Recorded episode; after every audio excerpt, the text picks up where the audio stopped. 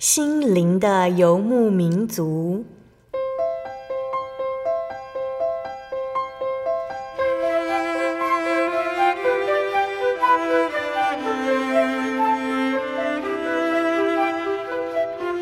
在这个谁都不管谁的后现代社会里，每个人的心灵都是游牧民族。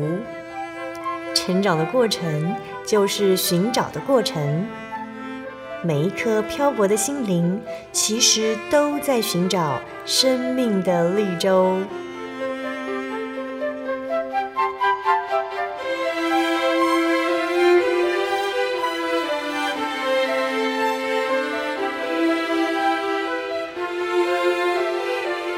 本节目由真耶稣教会台湾总会制作，欢迎收听。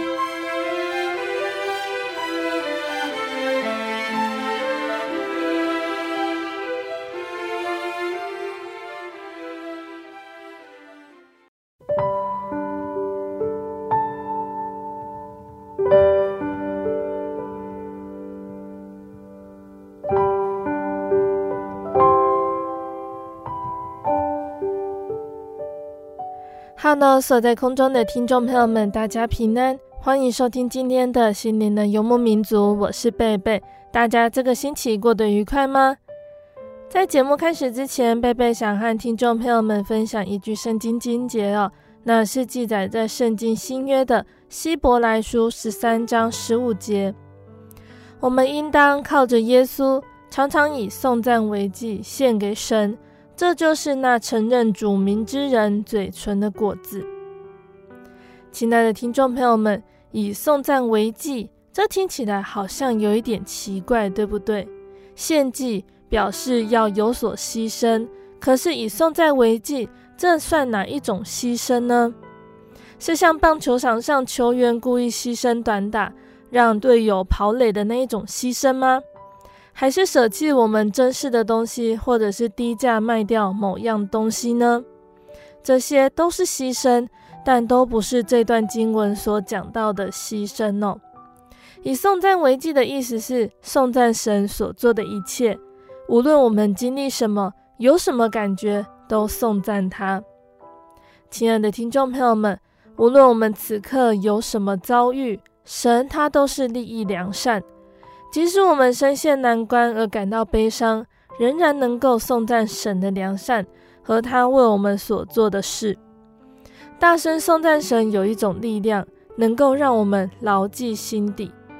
感谢神为我们所做的一切，从赐给我们日用的饮食，到帮助我们完成重要的任务，这些都可以感谢。感谢他是我们永生的神。愿我们这样子向耶稣祷告，亲爱的主，你改变了我，因此我今天要颂赞你的美好，颂赞你为我所做的一切事，我要以颂赞为祭献给你。阿门。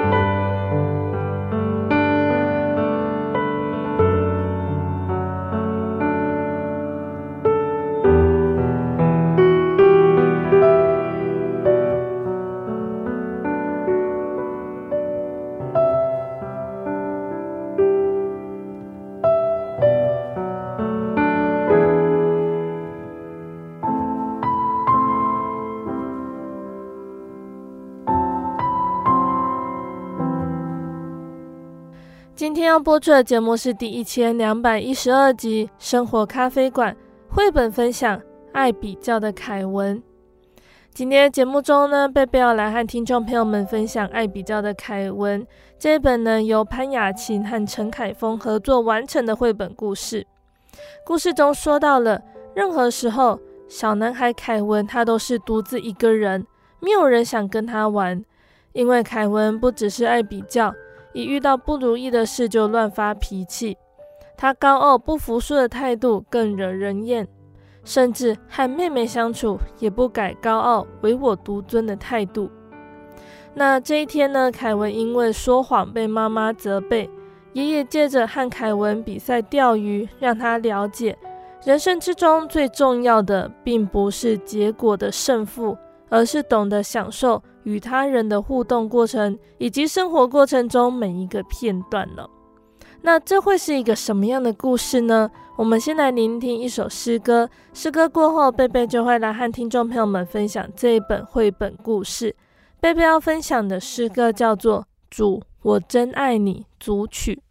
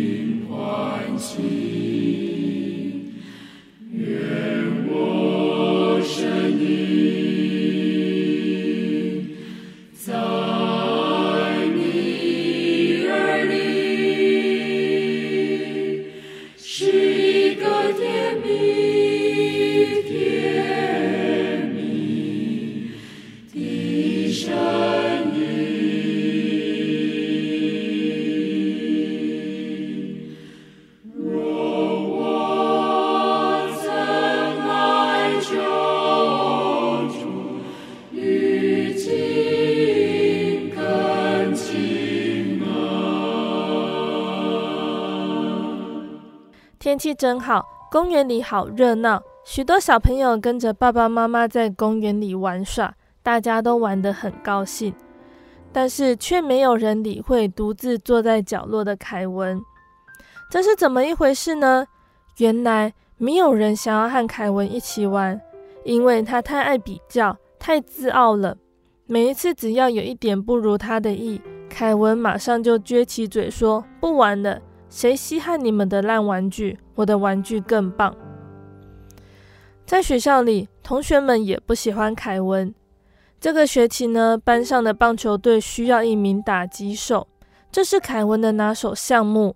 但是同学们却异口同声地说：“我们宁可少一名强打者，也不要和凯文一起打球。”因为凯文从来就不和大家一起练球，他总是独自练习挥棒，还骄傲地说：“如果少了我，你们就输定了。”在家里，凯文想和妹妹一起玩电脑游戏，妹妹却对他扮个鬼脸，拒绝了他。因为凯文每次都取笑他：“你既笨，反应又慢，要不是有我，你早就输了。”最严重的是，今天学校考试，凯文只考七十分，是班上的最后几名哦。但是他却跟妈妈说，今天大家都考不好，只有我最棒。妈妈知道凯文说谎，非常的生气，对他说：“凯文，你再这样的话，大家都不想和你做朋友了。”凯文很难过，只好找最疼爱他的爷爷哭诉。爷爷说：“凯文，你别哭了。”爷爷带你去钓鱼，你慢慢说给爷爷听。凯文将所有的事情一五一十地告诉爷爷，还流着眼泪说：“我不是故意要惹大家生气，我只是希望自己能够做到最好，这样玩游戏才会赢呢。”听了凯文的烦恼，爷爷笑一笑说：“来，别想太多了，我们来比赛钓鱼吧。”一个小时过去了。凯文钓到好多鱼，爷爷一尾都没有钓到，还悠闲地享受凉风，欣赏风景。凯文好奇地问爷爷：“你一尾鱼都没有钓到，就要输给我了，为什么你都不生气？”爷爷笑着说：“我只是要享受钓鱼的过程，至于结果有没有钓到鱼，并不重要。”回家的路上，凯文突然开口说。难怪大家都不喜欢我，原来是因为我太在乎结果，太爱比较了。现在凯文每天按时做功课，认真学习，他要争取真正的好成绩，而且和朋友交往也很有礼貌。他现在经常会说谢谢、对不起，更别说他有多么乐意助人了。凯文终于了解，与别人相处的过程，比起竞赛获胜的感觉更为甜美难忘。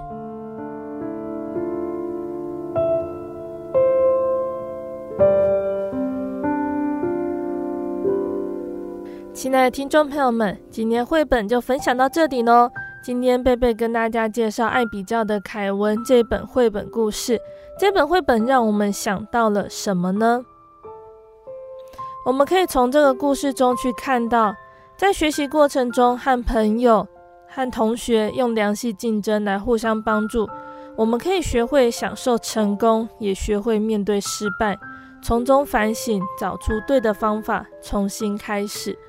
那故事中，凯文的爷爷和凯文比赛钓鱼，他让凯文了解到，人生之中最重要的，并不是结果的胜负。而是懂得享受和他人的互动过程，还有生活过程中的每一个片段哦。那这个故事虽然很简单，它却含着深刻的道理。我们可以在阅读的时候，从中学习到各项人生课题、各种社会能力，学会如何当自己情绪的主人。我们可以从故事人物的互动，感受到他人的想法，进而产生同理心，开始建立同侪关系。加强人际关系良性的沟通哦。那我们都知道，每一件工作的完成都有神在背后当助力哦。尤其是面对考验时的艰难，一件事工的完成，神所看的不是最终的结果，而是过程中的尽心尽力。很多时候，我们也会偏差的用绩效来判断一个人或一件事工的价值。而往往忽略了本身的意义。在圣经旧约里面，我们较熟悉的几位圣徒呢，像是挪亚、以利亚、雅各、约瑟，他们都是相当好的例子。在他们的一生当中，信仰都是有起伏的地方哦。不过，对神的信心坚持到底，是让他们被神称义的地方。像是挪亚，他身负大洪水时期广传福音救人的使命，可是最终呢，只有他一家八口得救。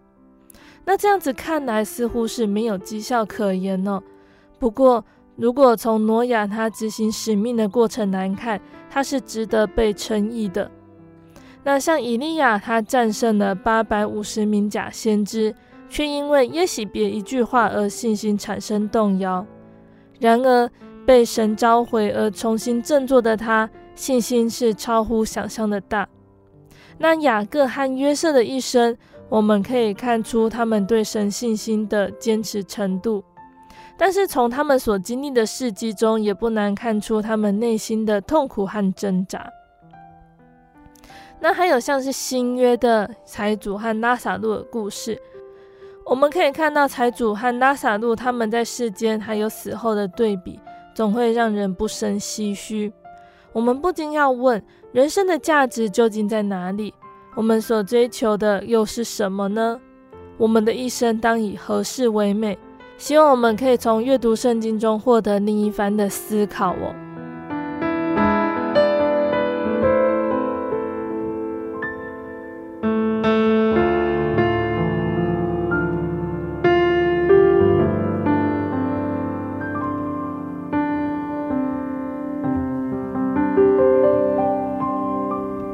现今这个竞争激烈的工商时代，有时间、金钱、空间、人力，各种资源都是需要斤斤计较的。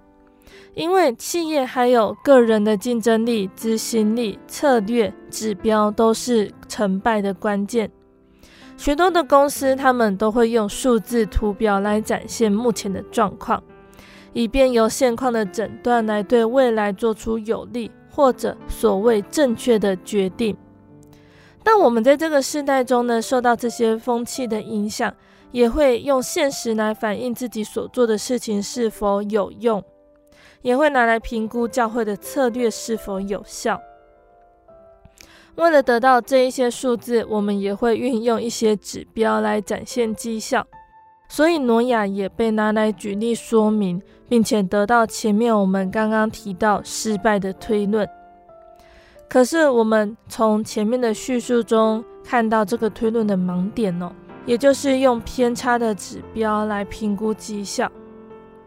创世纪的记载呢，已经将神对挪亚的看法还有计划说得很清楚了，就是挪亚是一个与神同行的艺人，神要用他去执行工作，是造方舟，带领全家还有预备的动物逃过洪水，而挪亚的表现也是符合神的期望。既然如此，我们怎么会做出挪亚他是失败者的推论呢？我们都知道，以考试来领导教学不是一个很好的教育方式。最明显的结果呢，就是我们许多人在学校里的英文成绩或者是考试分数很高，可是面对外国人却开不了口。偏差的指标会让基督徒不知道自己真实的信仰状态。就像圣经的哥林多前书就讲得很清楚的，但如今神随自己的意思把肢体俱安排在身上了。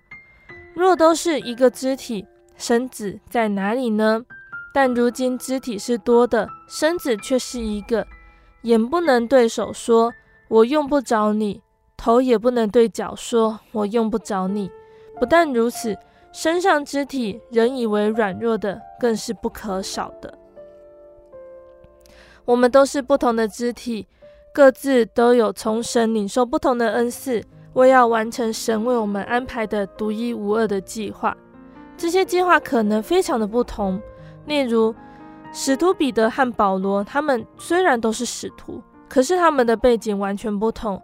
主要的工作呢，一个是在犹太人群中，一个是在外邦人群中，他们各自为主做了许多的工作。我们不会用彼得的绩效来和保罗相比。希伯来书十一章提到许多的旧约人物，他们的生命各自不同，有的是家族的族长，带领全家族的信仰；有的是民族、国家领袖，靠着神的能力来打退敌人；也有人他却是为了信仰受尽苦楚。如果要用检视挪亚的严苛方式来看待这些人呢，那这些人恐怕都要被称为失败者了。不过，圣经对这些人的评论是什么呢？即使他们只是无名英雄，即使他们并没有把敌人打败，也没有带领什么人信主，圣经却说这些人都是因信得了美好的证据。神的标准显然是跟人不同的，因为耶和华不像人看人，人是看外貌，耶和华却是看内心。我们都是这个身体的一部分，每一件工作的完成都是众人和神同工合作的结果。就像格林多前书说：“我栽种了，亚波罗浇灌了，唯有神叫它生长。”可见栽种的算不得什么，浇灌的也算不得什么，只在那叫它生长的神。所以主耶稣和保罗都告诉我们，不要论断人，因为我们怎么知道别人所做的工作是否已经尽力了？那圣经上还记载说。人若有愿作的心，必蒙悦纳，乃是照他所有的，并不是照他所无的。对于自己，我们应该更了解神给的恩赐和所托付的使命，努力去完成，不要因为同侪压力或者是大家的观点而勉强去做跟别人一样的事情。因为神悦纳我们去努力去尝试的意念。对于别人，我们多看他们长处。而不是挑剔他们的缺点不足之处。保罗他最后在提摩太后书说：“那美好的仗我已经打过了，当跑的路我已经跑尽了，所信的道我已经守住了。从此以后，有公义的冠冕为我存留。”既然神对每个人都有独特的计划，美好的仗、当跑的路和所信的道都是独一无二的。我们不需要和别人比较，只要靠神尽力而为，最终我们也能够和保罗一样，没有遗憾。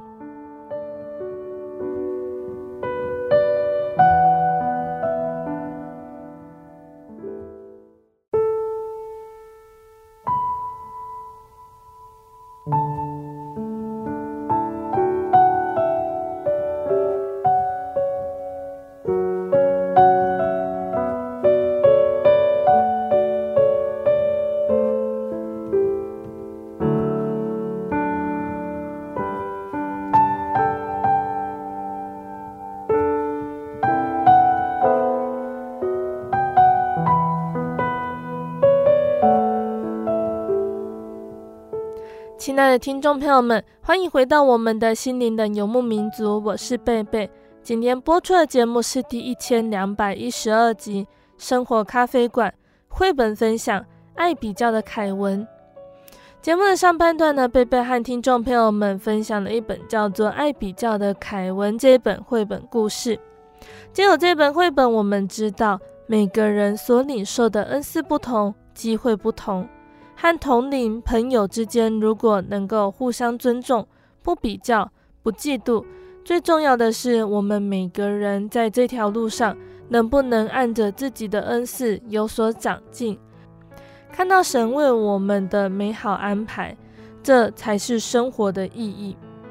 节目的下半段，贝贝要继续再来跟大家分享圣经故事哦，欢迎听众朋友们继续收听节目。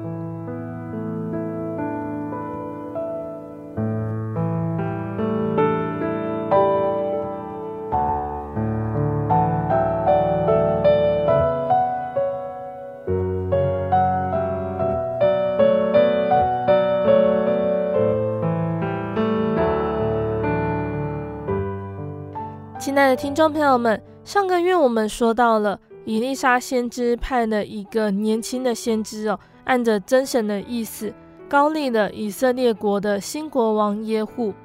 也说到耶户他是如何击杀亚哈的家人，成就真神的话，还有耶户他如何肃清了以色列国内祭拜巴力的风气。而其中呢，因为南边的犹大国国王约沙法，还有以色列国亚哈家结为盟友，他们的孩子也互相嫁娶，这样子的友谊和亲家关系，却在这个时候让犹大国陷入了一场可怕的统治。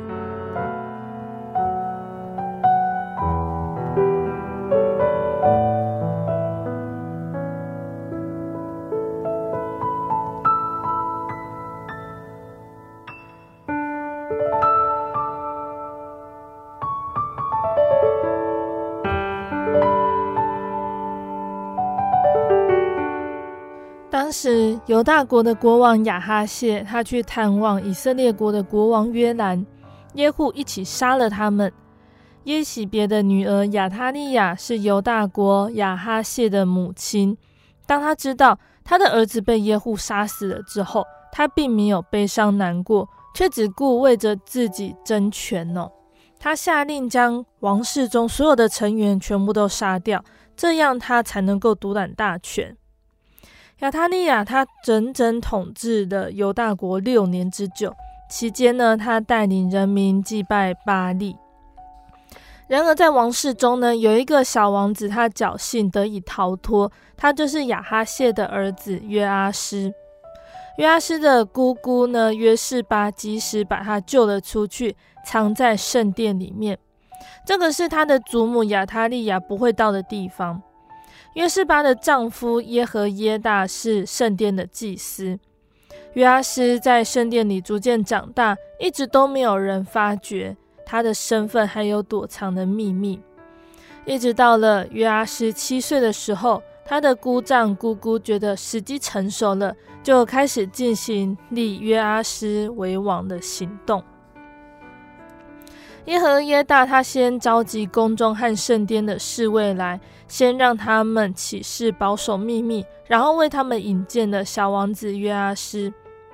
侍卫他们都很乐意拥戴约阿斯做王。因为他们都不喜欢邪恶的亚他利雅，还有他的巴力先知哦。耶和耶大他选择侍卫轮班的时间来行动，这样他就可以同时得到两班侍卫的帮助。他命令一批士兵把守皇宫，一批把守城门，另外一批带领武器在圣殿里保护约阿施。一切都按照计划行事，非常的顺利。那当每个士兵都各就各位之后呢，耶和耶大就把约阿施领出来，在众人面前立他做王。耶和耶大又把一卷神的律法交在约阿施手中，然后宣告：这个就是犹大国的国王。众人都欢呼：国王万岁！亚他利亚听到这个欢呼声之后，他立刻赶往圣殿。他一见到约阿施头戴着冠冕，肃穆地站着，他就知道他被出卖了。他放声叫喊：“谋反呐，谋反呐！”可是没有人站出来维护亚他利亚。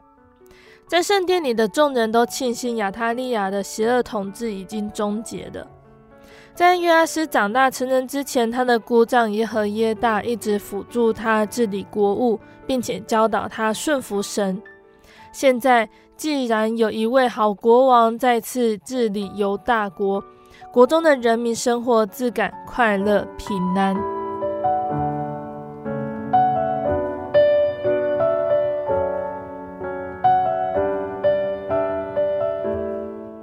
那约阿斯他登基的时候是七岁，他在耶路撒冷做王四十年。祭司也就是他的姑丈耶和耶大在世的时候，约阿施他是行耶和华眼中看为正的事。那耶和耶大他帮约阿施娶了两个妻子，并且生儿育女。那之后呢，约阿施他有意重修耶和华的圣殿，他就召聚了祭司还有利未人，吩咐他们说。你们要往犹大各城去，使以色列人捐纳银子，每年可以修理你们神的殿。你们要急速办理这事。只是利位人他们并不急速办理。约阿施他又召见了大祭司耶和耶大来，对他说：从前耶和华的仆人摩西为法柜的帐幕和以色列人会众所定的捐项。你为什么不要叫利位人照这个例，从犹大和耶路撒冷带来做圣殿的费用呢？所以国王呢，他又下令做了一个柜子，放在耶和华圣殿的门外，又告诉犹大国和耶路撒冷的百姓们，要将神仆人摩西在旷野里所吩咐以色列人的捐项给耶和华送来。众首领和百姓都欢欢喜喜地将银子送来，投入柜中，直到捐完。那积蓄的银子越来越多，国王和耶和耶大就把银子交给在耶和华殿里办事的人，他们就雇了石匠、木匠来重修耶和华的殿，又雇了铁匠、铜匠修理耶和华的殿。工人操作渐渐修成，就将圣殿修造的和以前一样，而且非常的坚固。那工程完成之后，他们就把其余的银子都拿到国王和耶和耶大面前，用来制造耶和华殿里面要供奉的器皿，还有调羹，还有金银的器皿。耶和耶大在世的时候，众人常在耶和华殿里献燔祭。那耶和耶大他渐渐老迈，日子满足而死，死的时候是一百三十岁。他葬在大卫城列王的坟墓里面，因为他在以色列人中行善，又侍奉神，修理神的殿。那耶和耶大死了之后，犹大的众首领他们来朝见约阿斯，约阿斯就听从他们的。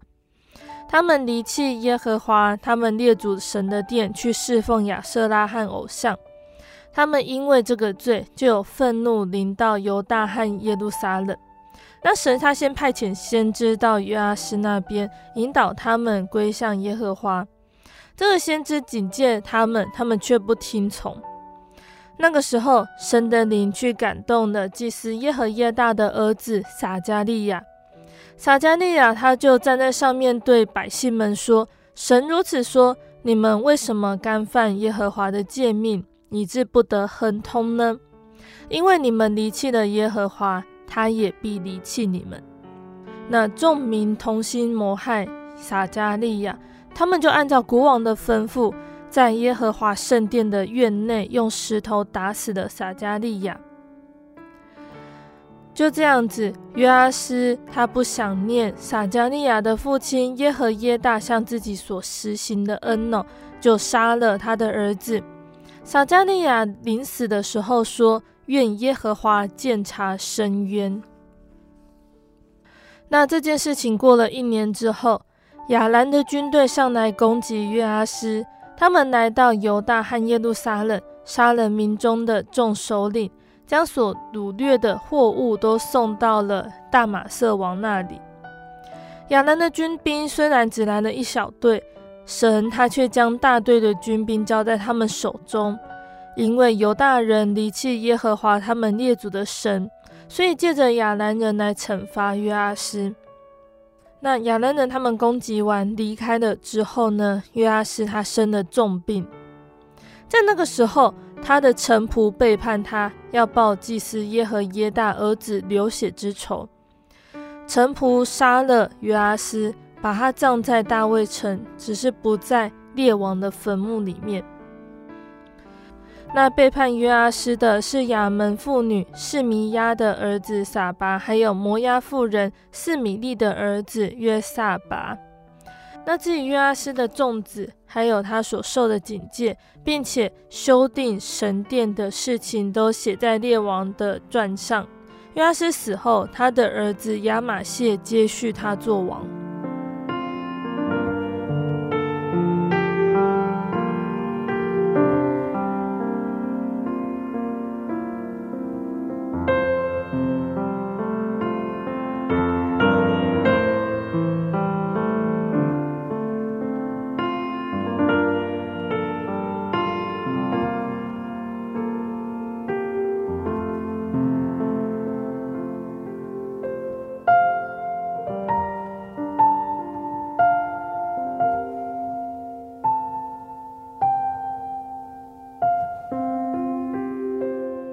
亲爱的听众朋友们，我们的故事就先分享到这里喽。那今天分享的故事是关于犹大国的故事哦。这其中有哪些人事物是值得我们大家去学习和引以为鉴的呢？我们按照人物一个一个来分享，大家就会更了解喽。反了，反了，这个是亚他利雅他在大势已去之后所说的一句话。那但是这句话呢，从她口里说出来，却又格外的讽刺，因为就是她趁着她丈夫犹大王亚哈谢死后，开始朝灭王室，想要把所有犹大王朝的血脉杀得一干二净。他才是那个反叛者，而这一切都是为了权力。权力很可怕，就像酒一样，可以把人灌醉，却不会意识到自己所作所为是错的。我们人总是极度恋战权力，用更铁板的方式来说，就是我们对人事物的控制欲。我们希望拥有这一切的主权，一切都是按照我们的心意流转，仿佛自己是神一样。所以，为了这样子的欲望，我们要付出一切的代价。对于这一点的渴望，不分男女，所以亚他利雅他可以杀人，甚至杀的都是他的亲属，而这些都是为了要得到他所要的。一个人再怎么坚定，如果碰到权力的作祟，他的心也会开始跟着谋反。那或许呢，我们没有像古时候的人一样，会为了权力互相杀戮，但是也可能会为了控制我们所要的而做出不像是自己会做的行为。即使不杀人，我们有可能是用言语伤人，或者是在别人背后不断的攻击。那也许有一天，我们也反了。被自己想要掌控一切的那颗心给掌握，这个就是我们基督徒要去注意的。耶稣也教导我们要放弃一切来跟从他。那这当然呢，也就是对权力的放弃，不要让自己迷失在其中。最重要的是，走越多的反路，终究还是要承担我们所做的一切。所以，神让亚哈谢的儿子约阿斯活下来，不让亚他利亚夺权。即使亚他利亚在他死前依然认为众人居然背叛他，并且高声地说着“反了，反了”，那这是对权力执迷不悟的结果。如果我们依然追求对一切的控制，我们就会变成像亚塔利亚一样，一路走反路。却认为众人在反他。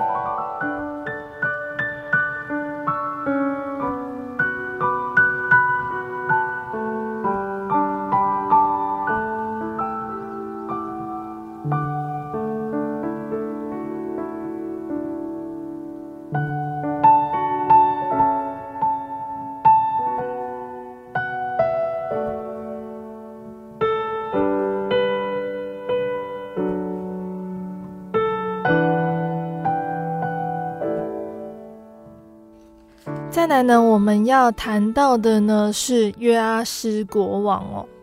约阿施国王他有几个特点，那对于这些特点，其实都可以对应到我们的信仰，我们可以去思考的地方。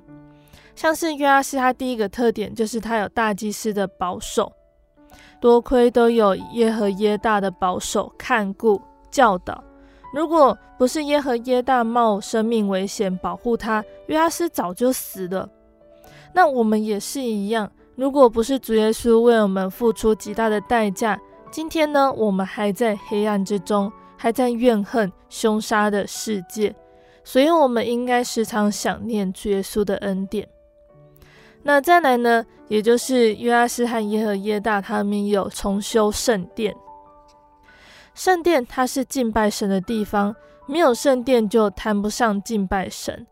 那在约阿施那个时候呢，已经经过好几代的堕落，圣殿早已破旧不堪，真理荡然无存。要回到神的面前，第一步也就是要修理圣殿。那也许呢，我们听众呢，有些人是信主好几代，只是一代不如一代，或者是我们是自己来信主的，只是经过了一段时日之后，信心就每况愈下。那有大祭司的恩典，也就是主耶稣，他再给我们一次机会，我们醒悟过来之后，也要重修心中的圣殿，按着次序一步一步来。可惜的是，约阿施他并没有根基。神很疼爱约阿施，他苦心的为约阿施预备一个好老师来教导他。可是约阿施就像扶不起的阿斗，他不会把握机会好好的学习。老师一走，他就作恶去了，辜负神的一番美意。约阿施的信仰就像是一种没有根基的信仰。当有好的工人来带领他的时候，他就走在正路上；当工人离去，他的信仰也就终止了。他的信仰没有直接扎根在主耶稣身上，而是透过别人才连接到主耶稣身上的。信仰没有根基，最重要的原因是因为没有好好祷告、看圣经。那信仰没有根基，另一个重要的原因是因为没有确实的去遵守真理的重要，并不是我们背了多少，而是我们能够做到多少。知道却做不到，表示没有消化吸收，那跟不知道没有什么差别。而知道做得到，才表示有确实吸收，就好像一棵树往下扎根，做的越多，根扎得越深。光说不做，永远就只是树林上的婴儿而已。而约阿施还有另外一个需要我们去警戒的地方，也就是他忘恩负义。神不希望人堕落，乃是希望人人得救。神很有耐心的再三差遣先知来提醒，然而约阿施却没有耐心去聆听。耶和耶大的儿子警告他们：违背神的诫命，必不得亨通；离弃神，必被神离弃。约阿施他不纪念耶和耶大向他所施行的恩，先知有眼光，看得见永远的结果。然而忠言逆耳，古今皆然。约阿施不纪念耶和耶大向他所施行的恩。如果没有耶和耶大，约阿施能有今天吗？他的一切几乎都是从耶和耶大得来的，我们也是一样，我们的一切都是从主耶稣而来的。我们有没有忘恩负义？有没有恩将仇报？向主耶稣乱发怨言，就好像向主耶稣丢石头一样，给主耶稣恩将仇报。那这样子的罪是不轻的。那约阿施那后来得到的报应，也就是一年之后，审判就到了。一小队亚兰人打败了整个犹大国，杀人抢夺。神是慈爱的，可是他绝不溺爱，绝不懦弱。他是威严的君王。人竟然藐视神的慈爱，结局可想而知。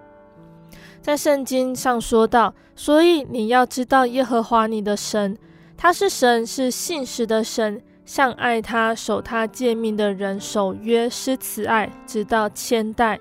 向恨他的人当面报应他们，将他们灭绝；凡恨他的人必报应他们，绝不迟延。我们有没有藐视神？有没有尊重人胜过神呢？有没有怕人胜过怕神？是不是不要的才拿来奉献给神？是不是精神最不好的时候才拿来祷告、阅读圣经呢？当人很有自信。自认为我这样子奉献，神一定会看顾我、祝福我。结果发现事情并不像他所料想的一样，在我们认为神一定会帮助我们的地方，神却没有出来帮助。当我们灰心丧胆，或者是当我们认为没有神、没有审判的时候，忽然间神又跳出来了。是的，神他正是这样子忽隐忽现。天国路正是这样子坎坎坷坷、崎岖难行的。一时的成功或失败都没有什么好高兴、好难过的。只要保持一颗平静的心，耐心的走下去，慢慢的，神会让我们知道，他的确在我们的身边。原来是背叛神，神让他的臣仆背叛他。约阿斯杀了人，神让别人来杀了他。死时不得埋在列王的坟墓里面，违背良心、以恶报善，这种事情代价绝对不轻。我们不要随便以身试法。在约阿斯的身上呢，我们看到了神的公义；在耶和耶大的身上，我们看到神的慈爱。就像保罗他所说的，可见神的恩慈和严厉，向那跌倒的人是严厉的。向有心向善的人是有恩慈的。我们对神的认识不可偏向一边，两方面都要有所认识，才是真正的认识神。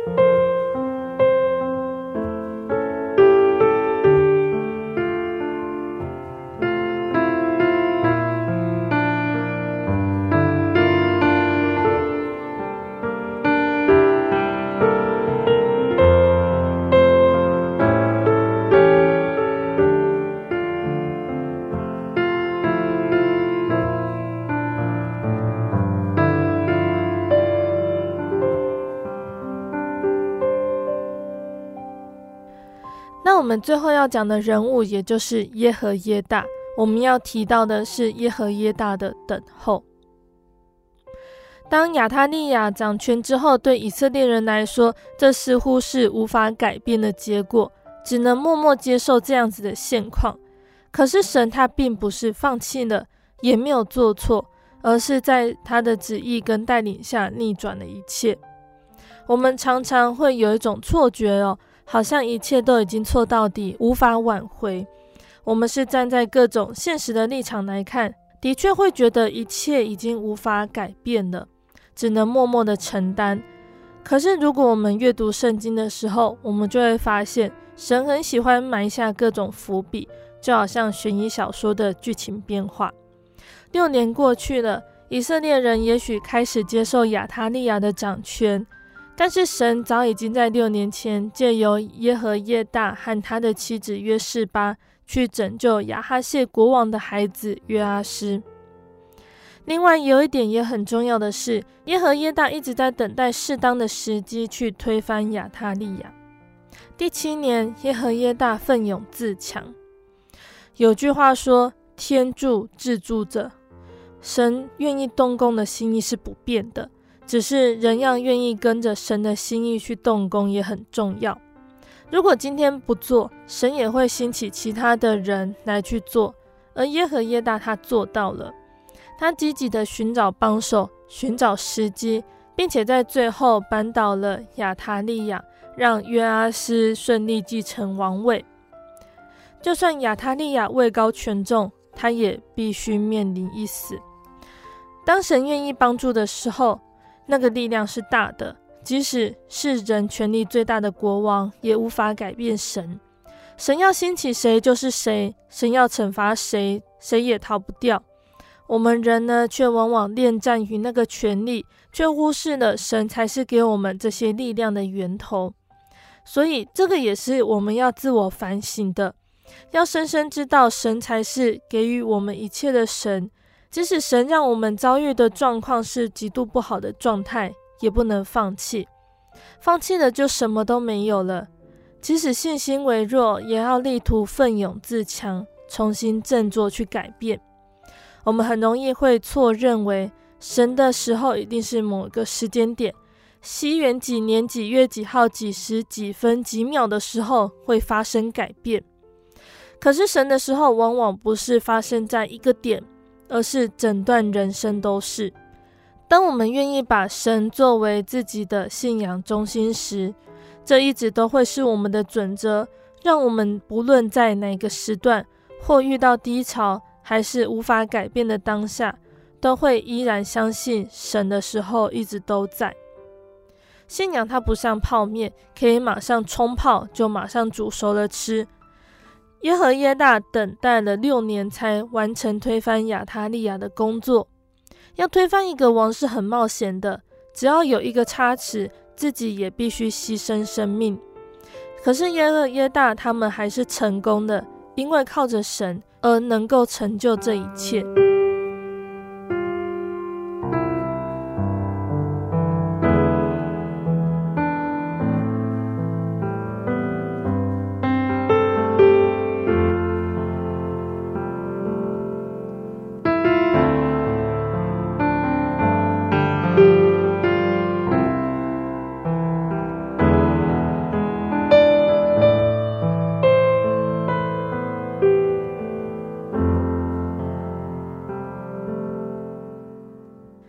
亲爱的听众朋友们，贝贝今天分享的内容，大家都记住了吗？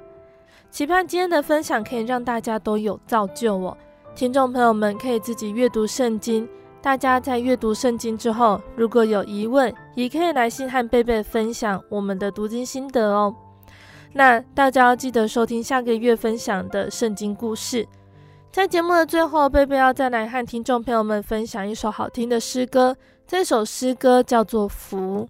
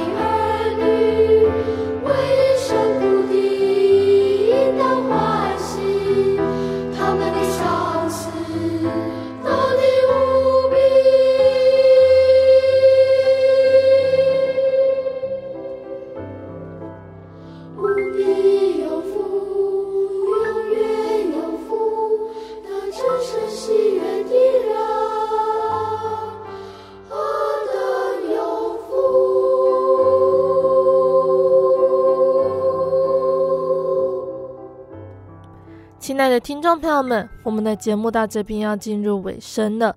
如果你喜欢今天的节目，欢迎来信索取节目 CD。如果你在收听节目之后，想要更了解真耶稣教会和圣经道理，欢迎来信索取圣经函授课程。来信都请寄到台中邮政六十六至二十一号信箱，台中邮政六十六至二十一号信箱，或是传真零四。二二四三六九六八零四二二四三六九六八，诚挚的欢迎听众朋友们来到真耶稣教会参加聚会，一起共享主耶稣的恩典。谢谢你收听今天的节目，我是贝贝，我们下个星期再见哦。我的心是一只鸟，飞行介于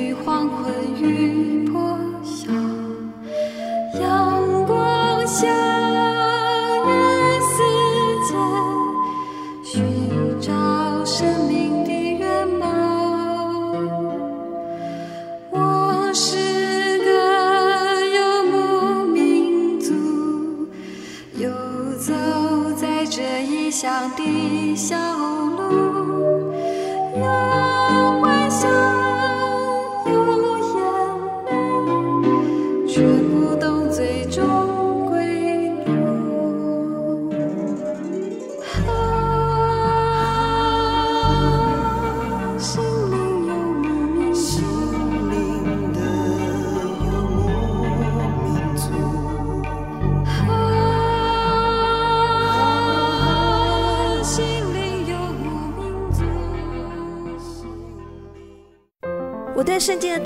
好有兴趣哦，可是又不知道怎么入门哎。你可以参加圣经函授课程啊！真的啊？那怎么报名？只要写下姓名、电话、地址，寄到台中邮政六十六支二十一号信箱，很快的，你就会收到第一课的课程了。赶快去寄吧。嗯。圣经函授课程能循序渐进地引导您更了解耶稣基督的福音。得到生命的滋润和来自信仰的力量。本课程完全免费，欢迎来信台中邮政六十六支二十一号信箱，请注明参加函授课程。愿神祝福您。